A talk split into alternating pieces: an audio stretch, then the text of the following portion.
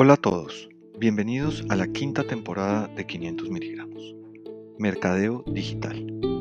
Podcasts para cuestionar e invitar a pensar. Hoy capítulo 5. Cómo reinar en digital.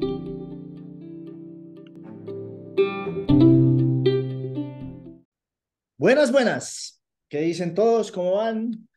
Aquí estamos nuevamente en este podcast que quiere ayudar, cuestionar, generar cambios, ayudar a pensar distinto, pero sobre todo, pues que ustedes quienes nos oyen entiendan mejor algunas cosas y ayuden a llevar sus organizaciones a otro nivel. Hoy, temporada de lo digital. Esa temporada que es un poco extraña, tiene términos raros y, y desafortunadamente mucha gente que habla con esos términos para enredar a los clientes, pero aquí no hablamos con esos términos. Guido, ¿qué más? ¿Cómo va todo? Cuente a ver de qué vamos a hablar hoy. Hola a todos, hola Enrique. Hoy estamos en el quinto episodio de nuestra quinta temporada sobre el maravilloso y fascinante mundo, mundo del mercadeo digital. Y nuestro capítulo de hoy es cómo reinar en digital. Entonces, espere, espere, espere. Nosotros, mucho de lo que hablamos con los clientes cuando estamos construyendo temas estratégicos es, uno no debería ser ni primera, ni segunda, ni tercera princesa, uno debería ser reina. Entonces, cuente qué quiere decir eso de cómo reinar en digital. Pues lo, lo primero, lo primero que hay que definir es cuál es el territorio en el cual se va a reinar.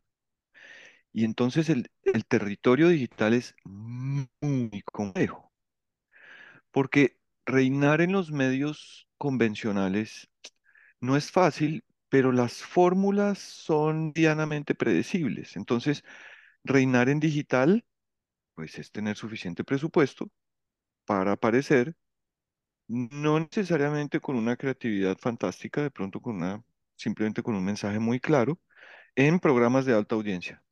Y si además de eso hay una alta dosis de creatividad, fantástico. Pero esa es la fórmula. Y entonces hay, hay frecuencia, hay alcance, hay una cantidad de acción, hay programas y hay una variable adicional que es la creatividad. Y pues Esa es no para, es fácil, para pero reinar en tradicional, perdón, lo interrumpo. Tradicional, por ejemplo. digo digital, pero es para reinar en Ah, tradicional. Es exacto, eso. Ok. tal cual.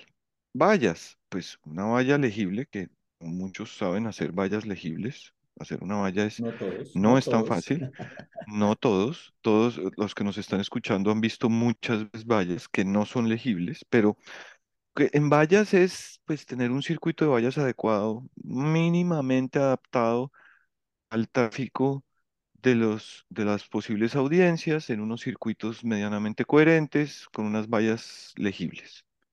Radio tiene unas lógicas medianamente parecidas a televisión, es mucho más efectivo programas en vivo y menciones y patrocinios que pies sueltas. Entonces, no es fácil, pero en los medios tradicionales como televisión, vallas y radio hay unas ciertas fórmulas. Digital no. Digital, uno, no es un medio, es un montón de medios, multiplicidad, un sistema muy variado, con muchas lógicas muy distintas en cada uno de sus modalidades. ¿No? Entonces estar en digital en Spotify es muy diferente que estar en YouTube, que es muy, y es muy diferente que estar en Instagram. Eh, el- la cantidad de contenido es prácticamente ilimitada. En los medios convencionales, pues una valla ocupa un espacio, un comercial de televisión ocupa un espacio y una pieza de radio ocupa un espacio. En digital no, en digital no hay espacios fijos, el contenido es múltiple, los medios son muy variados. Entonces, reinar en digital Pues ese no es un territorio fácil, es un territorio complejo, es un territorio con unas lógicas muy propias, con múltiples lógicas además. Entonces, con diferentes medios, porque en televisión hay una pantalla, en digital no. En digital la gente puede acceder desde el teléfono, desde la tableta, desde el computador.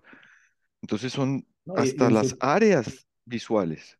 en su teléfono usted está a mover el dedo un poquito para pasarse de un canal a otro canal, digamos, ¿no? Usted, usted tiene que pasar de Instagram a TikTok, hace doble clic en una cosa y, y en la misma pantalla pasa muy rápido Exactamente. a un lugar infinito, ¿no? Cambia En el mood digital muy hay que rápido, ajá, ¿no? Usted está en mood exactamente. de, está en mood de Instagram y de pronto cambia el mood de página web de noticias o de pronto está en mood de TikTok y algo genera en su cabeza que dice, ah, yo quiero ir a buscar eso o, ¿no? Es, es, una, es una complejidad Es muy alta. variado, exacta, y con muchas sutilezas. No siempre hay audio, por ejemplo. Entonces, cuando alguien hace una pieza con audio, puede pasar que la persona a quien está dirigida no la vea con audio, no la, pues la vea, pero no la escuche. Eh, O sea, es un territorio muy complejo, muy amplio y muy grande. Entonces, ¿cómo reinar en ese territorio? Entonces, yo, yo tengo unas, para mí hay una que es fundamental. Usted seguramente nos, nos va a dar muchas más como, como profundo experto del tema.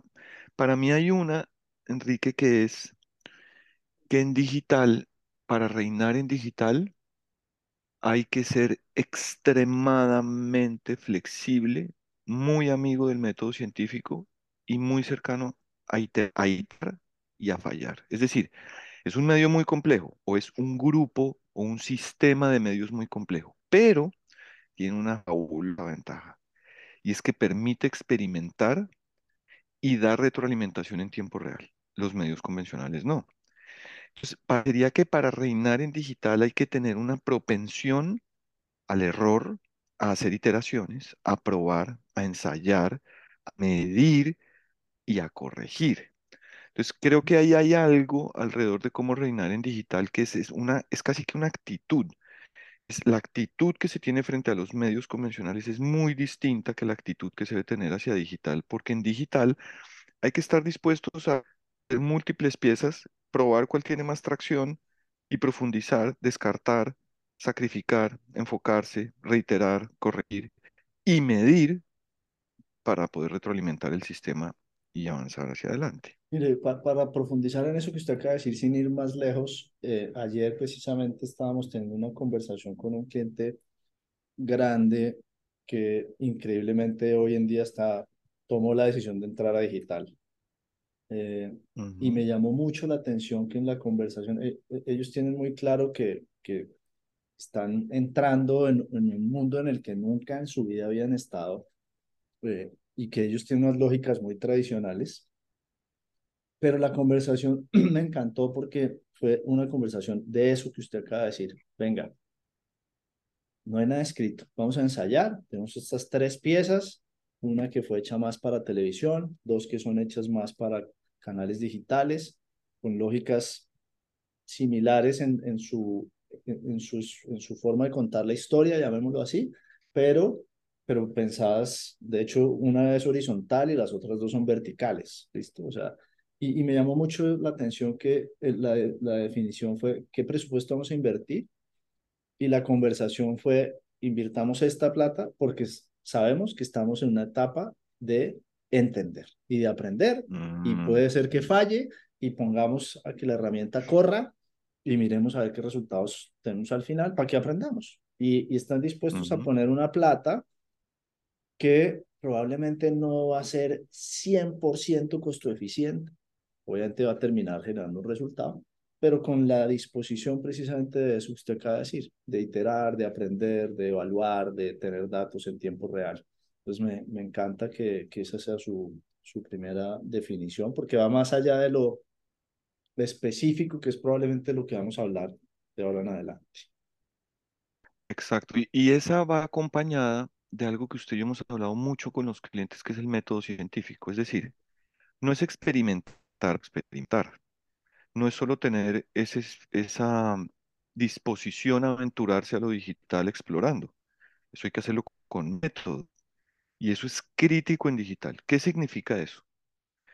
En, un ejemplo hipotético, si, una, si se va a experimentar con diferentes medios, pues hay muchos elementos. La duración de la pieza, eh, la creatividad, el mensaje específico, los textos, las imágenes, los videos, las horas del día, los días de la semana, los medios en particular, la combina, la inversión. Entonces, son muchos ingredientes. Entonces, cuando vayan a entrar a digital, lo primero es lo que acabamos de decir.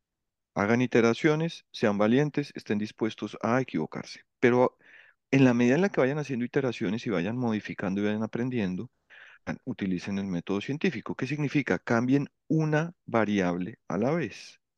Si cambian los textos, no cambien la versión, no cambien la duración, no cambien las horas. Pues porque si cambian los textos y cambian las horas y modifican la inversión, el resultado es, no importa si es positivo o negativo, no van a saber cuál variable es la que hizo que se moviera el resultado. Entonces cambien una variable a la vez, cambien el texto y, dejen todo lo demás igual. O cambien la inversión y dejen todo lo demás igual. O cambien los horarios y dejen todo lo demás igual. Entonces, entonces es para, como para cerrar estos dos primeros, es espíritu de equivocarse, aprender y moverse so- sobre lo, sobre lo que se hace, más el rigor del método científico. Muy bien, está clarísimo. Clarísimo y, está muy bueno porque tiene que ver con la planeación, con la ejecución, con... e, Ese es un cambio radical, eso que usted está diciendo, ¿vale? Porque en lo tradicional uno está acostumbrado a generar unas piezas, a hacer un plan de inversión y ejecutar el plan de inversión y al final del mes revisar a ver cómo le fue al tema y ya. Bueno, entonces, entremos un poquito en el mundo de lo más específico, llamémoslo de alguna manera, porque eso que usted está diciendo tiene mucho que ver con la mentalidad, que es fundamental. Siempre, si mi cerebro no cambia, pues en la ejecución no, no voy a lograr los cambios. Pero entremos un poco más en el, en el detalle, ¿listo? Y, y hay una cosa que es muy de digital, pero que es realmente del mundo y, y, del mundo del marketing y la comunicación en general, pero se ha, llamémoslo, exacerbado mucho con la aparición de los canales digitales. Y es lo que siempre le decimos a los clientes, oiga, de todo esto que estamos planeando, entonces usted se sentó, planeó su estrategia digital, dijo, mire, esto es así, tenemos estos territorios, la marca es así, estos, eh, los roles de cada canal, armó el muñeco bien, el propósito, hizo todo, ¿vale? Pero todo eso hasta ahí, pues ¿dónde está? En un papel.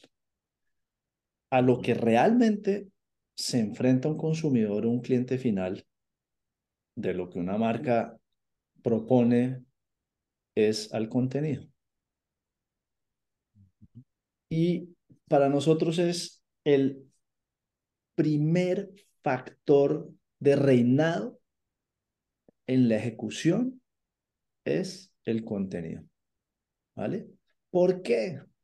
Hay una teoría que, que se llama el content shock, de nuevo está en inglés, pero pues así es la teoría, que dice, en el 2017 rompimos la línea entre la capacidad que tenemos para consumir contenido y para producir contenido. O sea, hay tanto contenido que casi que el doble del contenido que la gente está en capacidad de consumir no alcanza a ser consumido. Es decir, si hay dos contenidos en el mundo, el, la humanidad alcanza a ver uno y hay otro que no se va a alcanzar a, a ver, porque hay tanto ahí, o sea, se habla, hay muchas teorías hay, y términos, entonces la gente dice, no, es que hay mucha infoxicación, es que hay intoxicación de contenido, es que hay, o sea, pero pues no, es una realidad, o sea, hay excesos, excesos, excesos de contenido, se, se, se produce tanto contenido y entonces las marcas hacen parte de la producción de contenido y, y, en muchos casos lo hacen con las mismas lógicas de toda la vida. Resulta que usted lo dijo muy bien ahorita, el entorno competitivo es tan complejo y hay tantas cosas y el consumidor al final tiene tanto acceso, tantos canales, tantos influenciadores, tantos amigos, tantas marcas, ¿no? Que si su contenido, el contenido que está haciendo usted para su marca, no es realmente diferenciador, usted está botando la plata a la basura. Porque tiene la tranquilidad de decir que lo publicó. Oiga, ¿publicamos lo de TikTok? Sí, sí, claro, jefe, ya lo publicamos. Ah, qué bueno, muchas gracias. Quedó Sí. publicado. De ahí a que ese contenido sea bueno, que sea relevante y que logre lo que usted necesita que logre, eh, pues eh, hay una brecha grande. Entonces, lo, lo que termina pasando es que las marcas ayudan sustancialmente a eso que se llama la infoxicación, ¿no? Entonces las, las marcas infoxican más el sistema, pero no hay, realmente no hay eh, producto de calidad ahí, o sea, no hay cosas diferenciadoras. Entonces yo creo que nosotros siempre decimos, oiga, hágase cinco preguntas antes de publicar contenido. ¿Listo? Primera pregunta. La gente que está en cualquier canal, diga, digamos, está en Instagram, está en la página web, está en TikTok, en lo que sea. Primera pregunta, antes de publicar un contenido, ¿la gente va a querer parar a ver ese contenido, a darle play, a, a interactuar, lo que sea? ¿La gente va a querer parar con su dedo mientras va navegando en TikTok, en Instagram, en donde quieran? Ujú. Pues si la gente no va a querer parar, pues usted ya entra está diciendo, está botando la plata a la basura. Ojo, hay un estudio del grupo Avas, que hemos hablado de él acá, de ese estudio que se llama Meaningful Brands, que la gente dice que el 58% del contenido que hay en el mundo es basura, literal.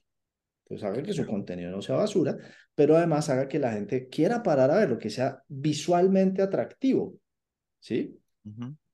Entonces, la primera pregunta. Después de que usted logró que la gente haya parado, digamos, en, en, en su contenido, la siguiente pregunta es, ¿será que a la gente le interesará interactuar con ese contenido? Es decir, dejar algún comentario, eh, darle me gusta, lo amo, me muero la risa, ¿sí? Cualquiera de los eh, modelos de interacción que permiten las redes. Hoy obviamente el, el más popular de todos es el, el corazoncito, ¿no? Que es como un me gusta. Entonces la gente va a querer interactuar o comentar algo al respecto. Pues pararon, listo. Les llamó la atención, quieren interactuar o le quieren dar clic o quieren saber más de eso que usted está publicando. Tercera pregunta, la gente ya paró, listo, ya interactuó, dio me gusta o clic a WhatsApp o le dio clic para saber más o se registró, lo que sea, no importa. Esto se va poniendo cada vez mejor. La gente querrá compartirlo. Ojo, si el contenido que una marca hace, estamos hablando de cómo reinar en digital, ¿listo? No de cómo hacer eh, parrillas de contenido cronopost o como lo quieran llamar. Estamos hablando No de es como estar en digital. exacto, es como reinar. Entonces, cuestiónese muy bien si la gente quiere compartir. O sea, si usted quiere ser rey en digital, piense que lo que usted está haciendo la gente lo quiere compartir. ¿Qué le compartir? A través de WhatsApp, eh, a través de sus redes sociales propias, que lo, que lo vio en Instagram y lo compartió en historias, que se lo mandó a alguien, que, sí, porque eso es lo que demuestra que lo que usted está haciendo es muy relevante para la gente, muy relevante porque piense muy bien qué es lo que uno comparte, ¿no? Lo que uno comparte habla mucho de uno quién es. Pues uno es cuidadoso con lo que comparte, pero hay veces uno se encuentra cosas que son maravillosas de esas marcas o esas personas que reinan realmente en digital y uno dice, uy, esto yo lo quiero compartir porque es divertido, porque es informativo, porque es educativo, porque va a ayudar a alguien, porque va a ayudarle a repensar de alguna manera a la gente. ¿Listo? Y dos, los dos últimos tienen que ver con el negocio. ¿Listo? Entonces, cuarta pregunta.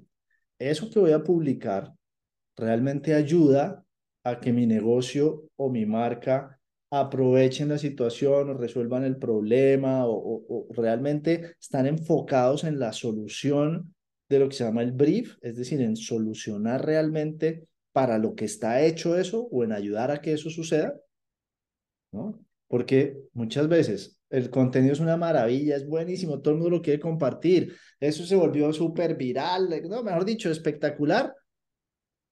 Oiga, pero eh, nosotros lo que necesitábamos era generar eh, prospectos, logramos generar prospectos, ¿no? Ah, no, no lo estamos logrando. Y el último que tiene que ver con el negocio, que es el quinto, es ese contenido es propietario específicamente de esa marca, ¿no? Porque cuántas veces uno ve unas vainas que son espectaculares, pero que usted podría quitar el logo de esa marca y ponerle el logo de otra, e incluso haría más sentido para otra marca que para su marca. Entonces, ojo con el contenido.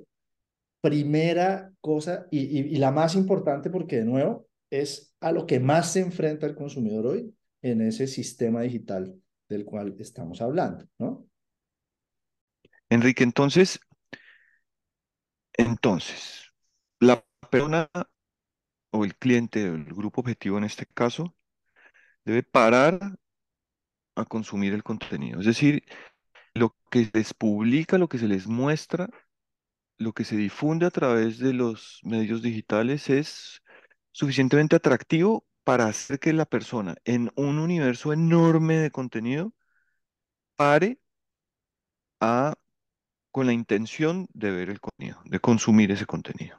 Después, el siguiente nivel es que interactúe con ese contenido, que tenga las, la intención y la acción de interactuar con el contenido, ya sea porque lo introyecta mentalmente o porque toma alguna acción en términos de interacción con el contenido.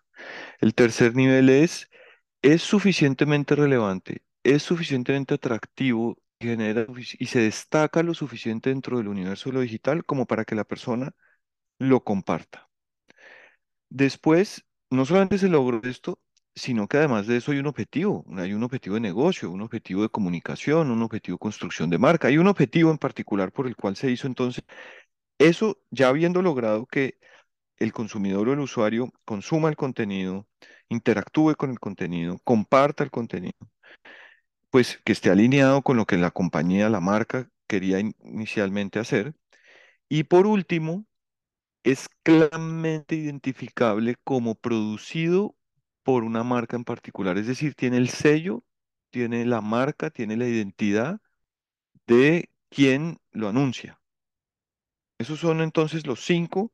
Hay que tener en cuenta entonces es hacerse esas cinco preguntas para lograr esos cinco objetivos. Sí, sí, y de nuevo, es, es a lo que más se enfrenta el consumidor hoy en los canales digitales, Entonces, pongámosle el contenido, lo que usted le quiera poner, listo, es un video, es un artículo en el blog, es una publicación, es un reel, es una historia, es un TikTok, es, es un contenido del, del estilo como lo queramos ver.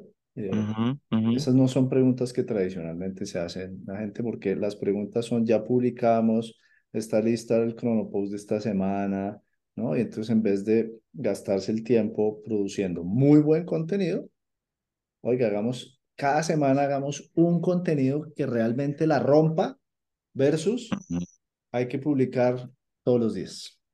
Entonces, pues la, la calidad es bien distinta. Entonces ahí, porfa, piensen en calidad versus cantidad todo el tiempo. Bueno. Bueno, Está después claro. de, de- después de ese reinado en digital, hay, hay un término, después del, del tema del contenido para reinar, hay otro capítulo que es muy importante, que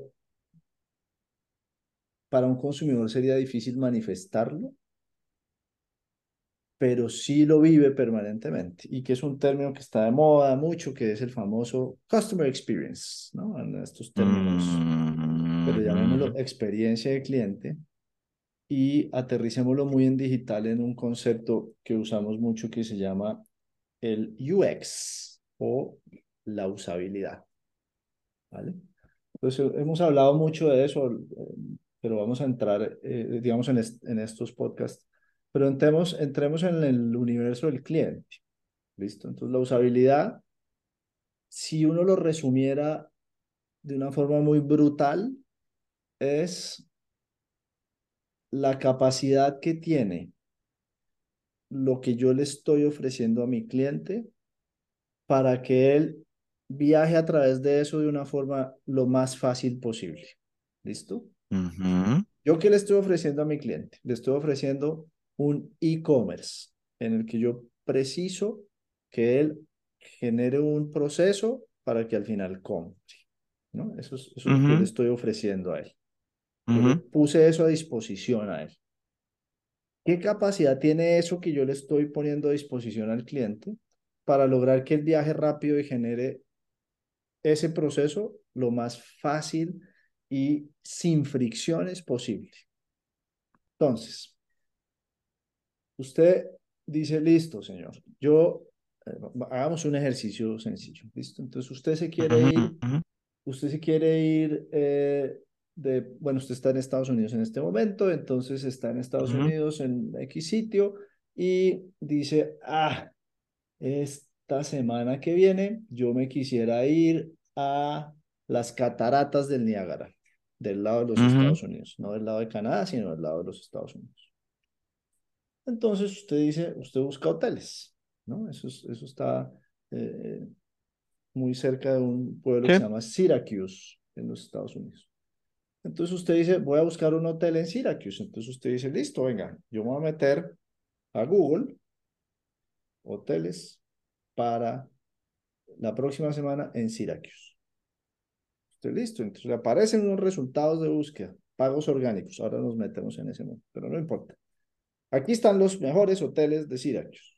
Los hoteles más baratos de Syracuse o los mejor eh, rankeados o lo que sea. Y usted hace clic ¿no?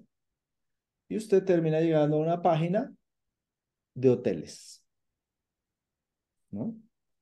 Pero a la sección genérica de los hoteles, a la sección general, llamémoslo, de los hoteles.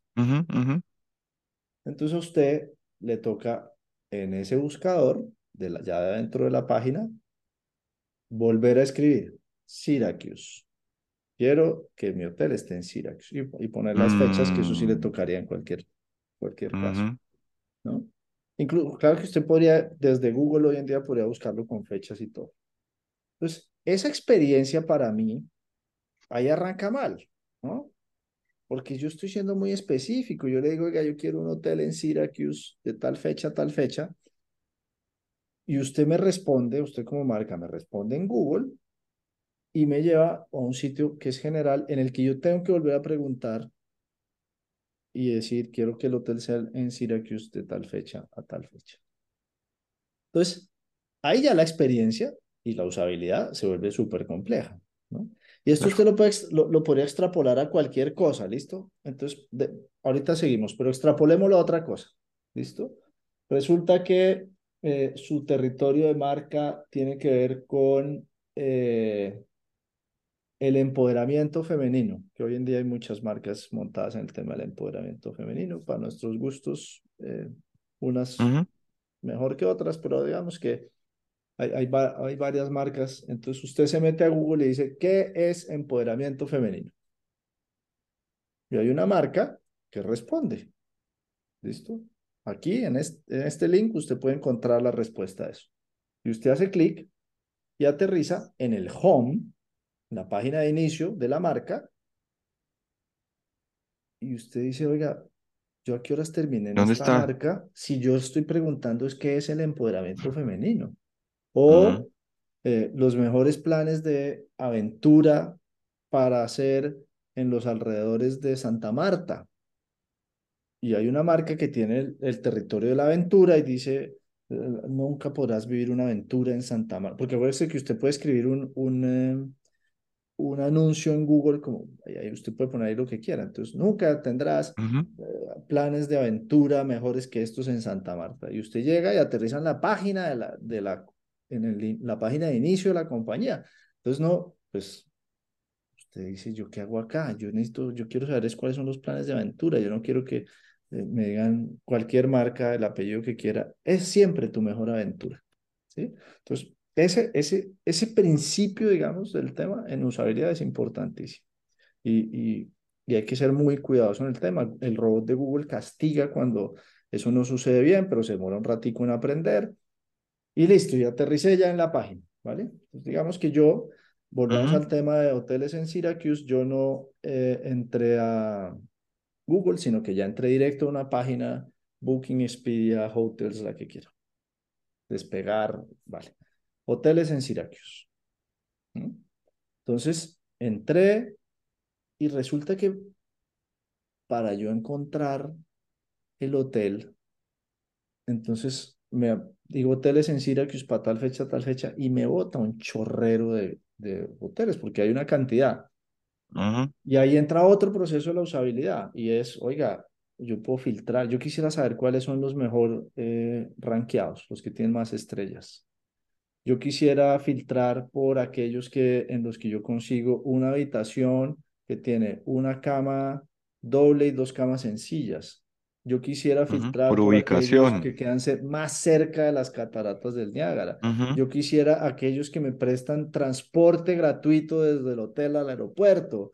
Sí, o sea, yo quisiera poder hacer muchas cosas y resulta que me bota un listado gigante que dice ordenados por relevancia.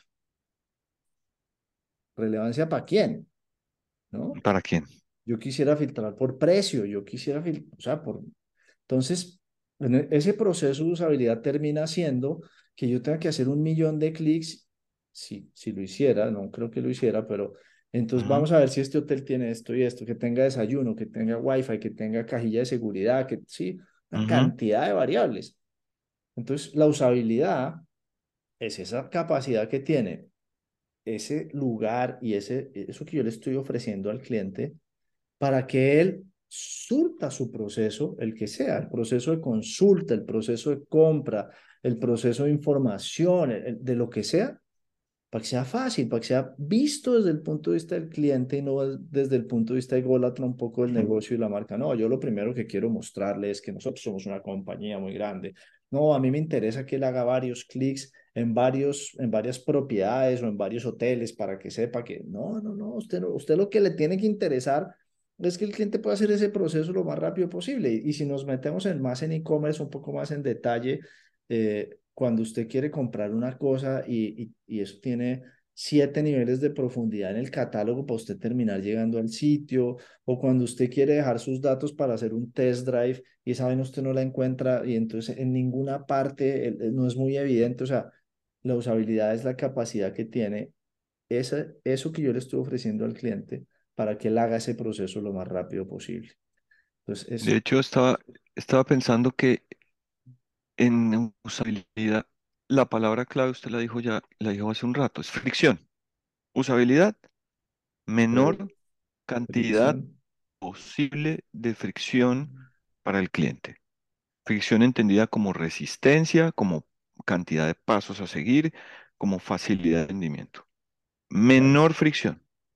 Clarísimo. Muy bien, muy bien. Estamos. está claro, ya habíamos hablado de ese, ese ejercicio del, del parque que tiene eh, el recorrido por Ujú, un lado y la gente lo atraviesa. Entonces, eso es fácil. Y hay muchas herramientas que le ayudan a uno a entender específicamente cómo navega la gente, con mapas de calor, con movimientos del mouse, incluso con una vaina que se llaman unos eye trackers, si uno, o sea, como traqueadores de ojos, ujú. si uno ya quiere profundizar mucho más, eso se puede hacer un estudio con eso. O sea, hay muchas alternativas. Lo que necesitamos de nuevo es la flexibilidad, la disposición y, y, la capacidad de iterar y cambiar. ¿Listo?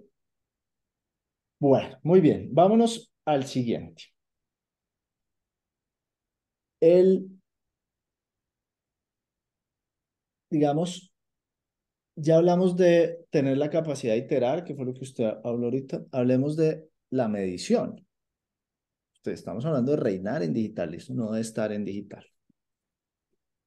En la medición hay una frase muy desafortunada eh, que fue acuñada incluso por el, las personas y que hemos estado en digital y, y, que han estado mucho más tiempo que nosotros en digital incluso, y es, es que lo bueno digital es que en digital todo se puede medir. Entonces, como acuñamos tanto esa frase, adivine qué hizo la gente. Mm, Midió todo. No, es que en digital todo se puede medir. Entonces, ¿qué hace la gente? Ah, pues midamos todo. Entonces, el desgaste que generan las organizaciones tener métricas y métricas y métricas con las cuales usted no hace nada, ¿no? Porque Y que además son métricas que a diferencia de otras métricas de los negocios se dan en tiempo real.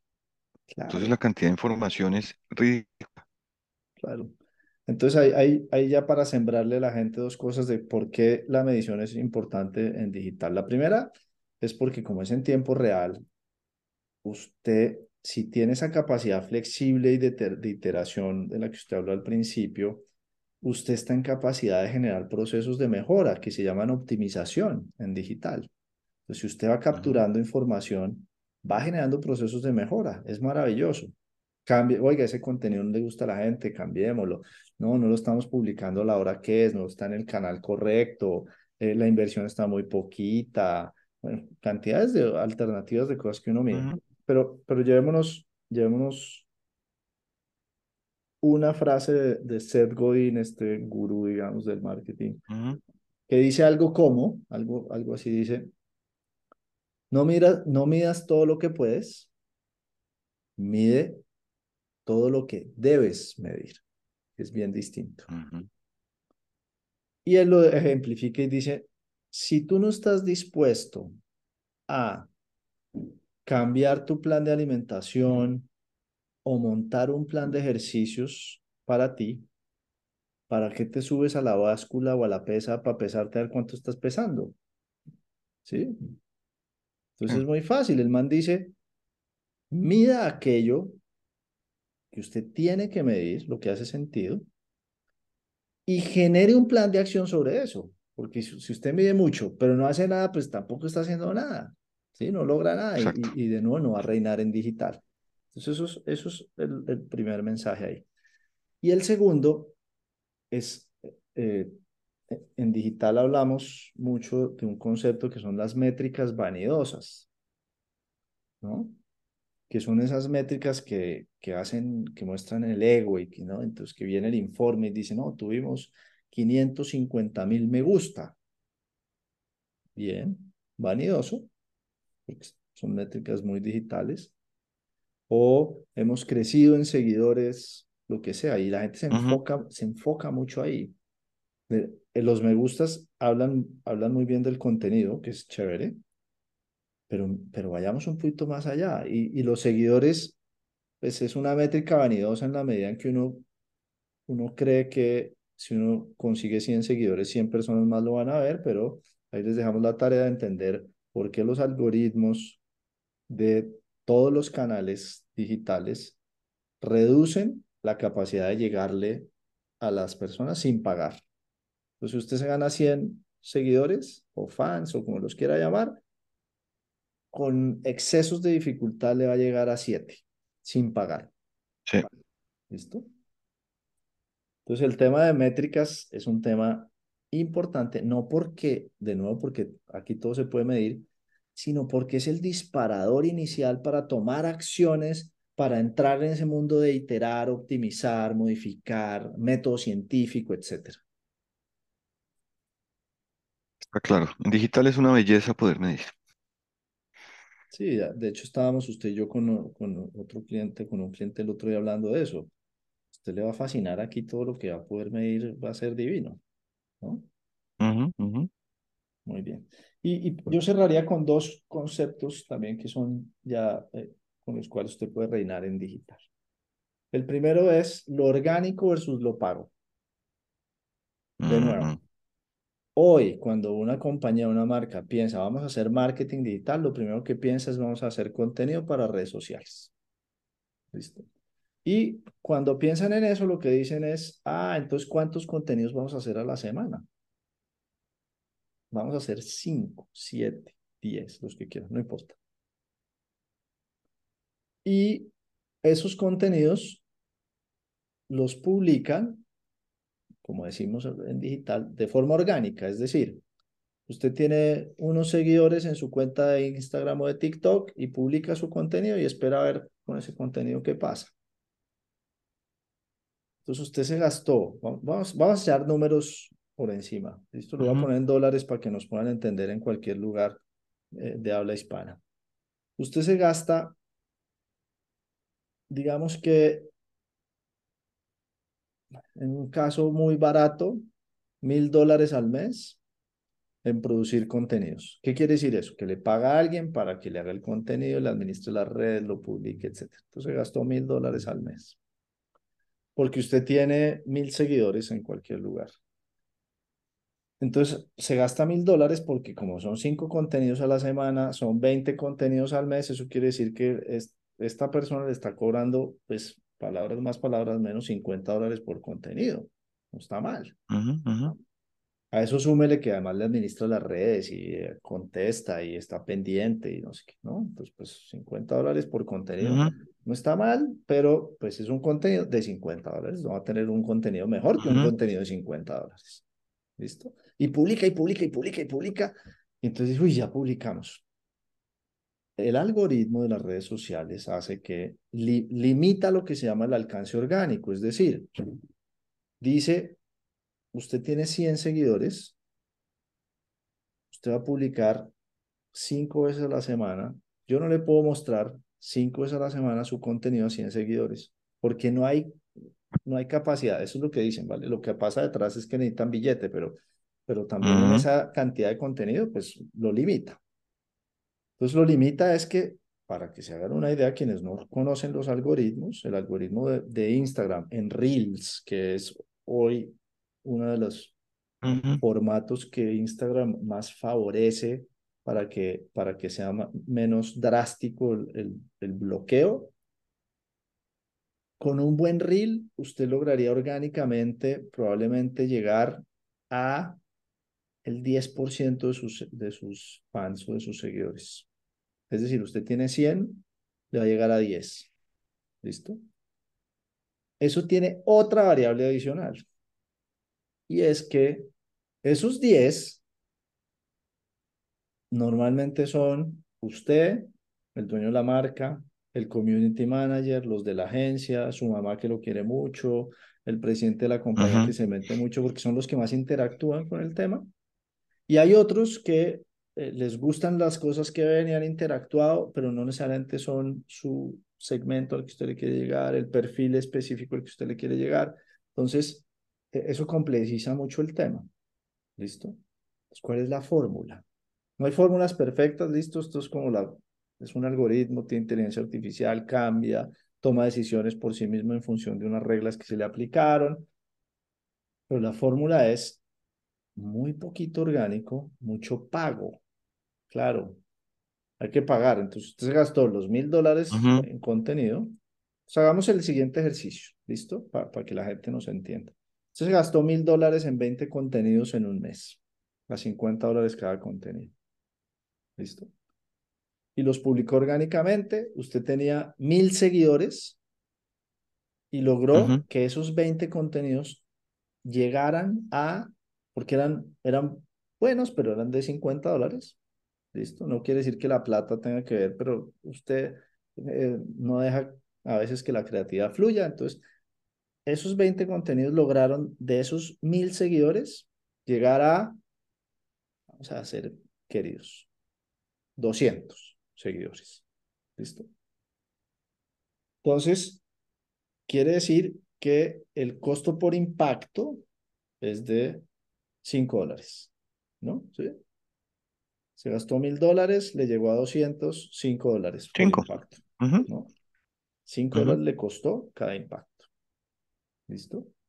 Muy bien, hagamos un ejercicio. Gástese los mismos mil dólares.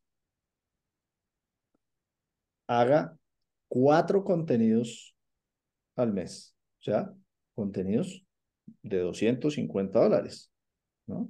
Esos ya son seguramente en valores de producción y en, y en tiempo creativo. La creatividad entre más tiempo normalmente termina brillando más le dio más tiempo al proceso, no, no lo ahorcó, permitió que las ideas fluyeran, fueran, volvieran, se cuestionaran, etcétera. ¿Listo? 250 dólares. ¿Listo? Hasta ahora vamos en los mismos mil dólares. Y tome 500 dólares adicionales y a ese contenido de 250 dólares métale inversión publicitaria. Es decir, cójalo y llévelo a Internet y dígale a la plataforma, yo quiero que estos 500 dólares adicionales usted los use para llegarle a este tipo de personas en estos momentos que tengan estas características, estos días de la semana, en estos horarios, lo que sea, listo, puede ser muy específico. Y evalúe el resultado al final. Le costó 1500, ¿listo? 1500 dólares. Usted puso cuatro contenidos y puso 500 dólares adicionales y voy a, a hacer un poquito agreste, ¿listo? Con esos 500 dólares adicionales, usted logró llegarle a 20 mil personas que son de su segmento, que tienen la gran mayoría de las características específicas que usted espera de un consumidor de su producto, ¿listo? Porque ahí sí pudo segmentar. Cuando lo hace de manera orgánica, usted no puede tomar la decisión. Son los que lo siguen y uno en los que lo siguen no tiene la más mínima idea quiénes son los que lo siguen, ¿no? Cambio, cuando segmenta y hace inversión publicitaria, llega a las personas correctas. Entonces, llegó a 20 mil, estoy siendo querido, con 500 dólares puede llegar a más de 20 mil, ¿listo? Depende, eso no tiene tarifas fijas, pero así, ¿listo? Entonces, acaba de pasar del costo por impacto de 5 dólares con un contenido que tuvo altas probabilidades de pasar desapercibido porque es un contenido que, que se hace como por llenar, el, el, eh, digamos, las redes sociales versus un contenido de 250 o incluso uno de mil dólares, no importa Llegó a 20 mil personas haciendo inversión publicitaria, 20 mil que son de su segmento, que le permita tener un alcance interesante, con un contenido que es mejor, ya hablamos de la importancia del contenido, y el costo por impacto es 0,075 centavos, es decir, 0.07 dólares. Listo, 7 centavos de dólar por impacto. Pues miren la diferencia. Entonces, claro, hay que, hay que echar números, datos, de nuevo, estamos hablando ahorita de medir, entonces empieza a medir cosas que no son el alcance, sino empieza a medir costo por impacto, empieza a medir cosas que hagan mucho más sentido para que usted logre resultados del negocio, que es al final lo que quiere. ¿Listo? Y el segundo tiene mucho que ver con eso también, perdón, y ya le doy la palabra si quiere para que usted cierre, Guido, que es la relación entre branding y performance. De nuevo, términos acuñados en la industria digital raros, pero ¿qué tanto de lo que yo hago lo estoy dedicando a, a, a, temas de alcanzar a la gente, de lograr llegarle a la gente para que se entere, para que me ponga a mí como marca y como negocio una posición distinta en su cerebro? ¿Y qué tanto me estoy gastando en botarle promociones 15%, 20%, clic aquí? Porque esa relación en los últimos años ha ido variando demasiado hacia el performance, es decir, hacia esos formatos, contenidos que la gente quiere. Haz clic aquí, llama ya, escríbenos por WhatsApp y estamos olvidando mucho la importancia de fortalecer las marcas, de seguir construyendo una relación con el cliente y que el cliente nos tenga de una manera diferencial en su cerebro. Leandro Vázquez, compañero de batallas digitales, en una conferencia que estuve de él el año pasado, dijo una cosa que yo he acuñado para mí y es, el primer buscador que tenemos los seres humanos es el cerebro. Si yo logro que la gente no tenga que ir a Google, no tenga que preguntar en Wiki padres, Wiki mujeres, Wiki empresarios, que no tenga que preguntar, porque tiene muy claro que yo soy la mejor opción, el proceso de performance, es decir, el proceso de venta, va a aumentar sustancialmente las tasas de conversión. Entonces, ojo con esa relación porque no estamos gastando toda la plata en performance y nuestra marca se empieza a volver un genérico y cada vez la única solución que voy a tener en, en el mediano plazo para lograr mis ventas es afectar la rentabilidad, es decir, sacar promos y promos y promos porque la gente si no les pongo promociones ya no me quiere comprar. Entonces, ojo a esa relación esa es una lógica, de branding con performance. Esa es una lógica que igual de, igual de los medios clásicos convencionales. Hay que construir marca.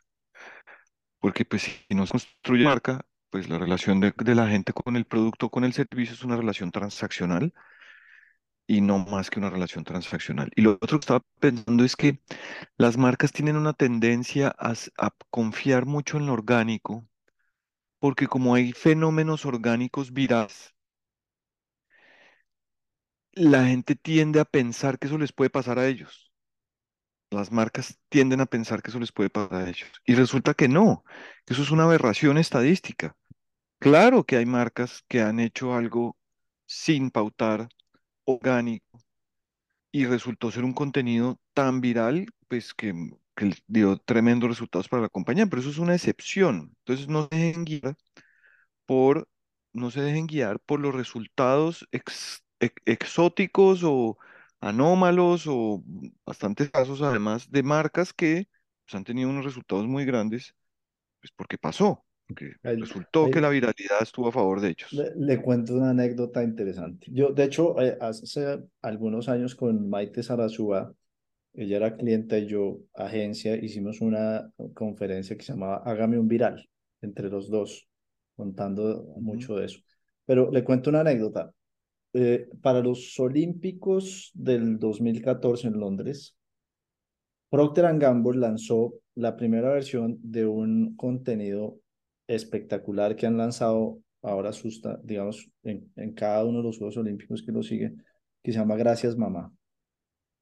Claro, el Día de la Madre es pues un mes antes de que empiecen los Olímpicos, entonces hace mucho sentido. Es una, son unas piezas absolutamente espectaculares, lo erizan a uno, la música es divina, los actores, el- la historia como la cuentan, o sea, es espectacular. Y lanzaron esa pieza para el Día de la Madre, agradeciendo a las mamás por el rol tan importante que tienen en la vida de esos deportistas que terminan en los Olímpicos ganándose las medallas, pero es, es espectacular. No, no solo en valores de producción, sino en, en la historia, en la emoción, en la música, es espectacular. Eso es un contenido que cada vez que hay Juegos Olímpicos y cada vez que lo publican, tiene un poder de viralización brutal, brutal, porque además tiene un insight muy poderoso que es el rol de la mamá en el desarrollo de los niños, de las habilidades que quieran, en este caso el deporte, se conecta súper bien, es, es divino, los invito a que vean, hay, hay tres referencias ya hoy en día eh, de eso al aire. Y yo tenía un cliente, ¿listo? Que vio que esto se volvió un tema súper viral y tenía un comercial bonito, bonito, estaba bien, ¿listo? No, no vamos a hablar de ni de qué cliente era ni de cómo era el comercial, porque pero era un comercial que estaba bien, era bonito, pues tenía un insight, pero pues estaba lejos de, del ujú. tema de, de, de Gracias Mamá. Y el brief que nos entregó fue, yo quiero que a mi comercial le pase lo mismo que al de Procter. Ya, está claro.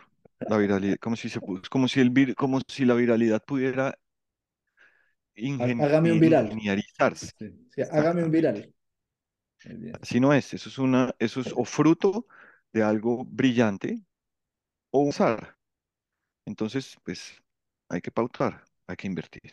Imágenes. Para mí la imagen es que siempre que se enfrenten a lo digital, se imaginen que están haciendo un experimento en el que nunca van a llegar a un resultado definitivo y final, porque el universo digital es maleable, cambia cada hora, cambia cada momento, cambia en términos de los medios que son relevantes en el universo digital. Entonces, es un experimento sin fin eh, y hay que enfrentarse a lo digital como quien se enfrenta a un experimento que no termina. Buenísimo. Yo, yo quisiera eh, dejarles una imagen, ¿listo? Usted tiene, usted que nos está oyendo, tiene un negocio próspero, ¿listo? Pues es el, el jugador que quiera en el universo de los negocios y de las marcas. Y un día, sin darse cuenta, sin entender por qué, pierde y pierde y pierde permanentemente negocio y participación de mercado, sin darse cuenta. Ubíquense allá, ¿listo? Porque si no hacen la tarea bien en digital, va a entrar un competidor más ágil, más inteligente, con menos recursos, que va a entender muy bien cómo reinar en digital y va a reinar tanto en digital que va a reinar en el mercado y le va a quitar una porción grande de su negocio. Bueno, listo, muy bien. Oiga, eh, buen capítulo. Yo lo que pasa es que usted sabe que me apasiona este tema y me podría quedar hablando del infinito, pero ya es hora de parar. Eh, un abrazo grande a todos. Gracias a los que nos oyeron hasta acá. Mensajes parroquiales del final. Primero, síganos en nuestras redes sociales, arroba 500 miligramos en Instagram y en LinkedIn. Compartimos otros contenidos que también son valiosos. Y no se vayan todavía, oigan a nuestros patrocinadores que son supremamente importantes para nosotros. Un abrazo grande a todos. Chao, chao.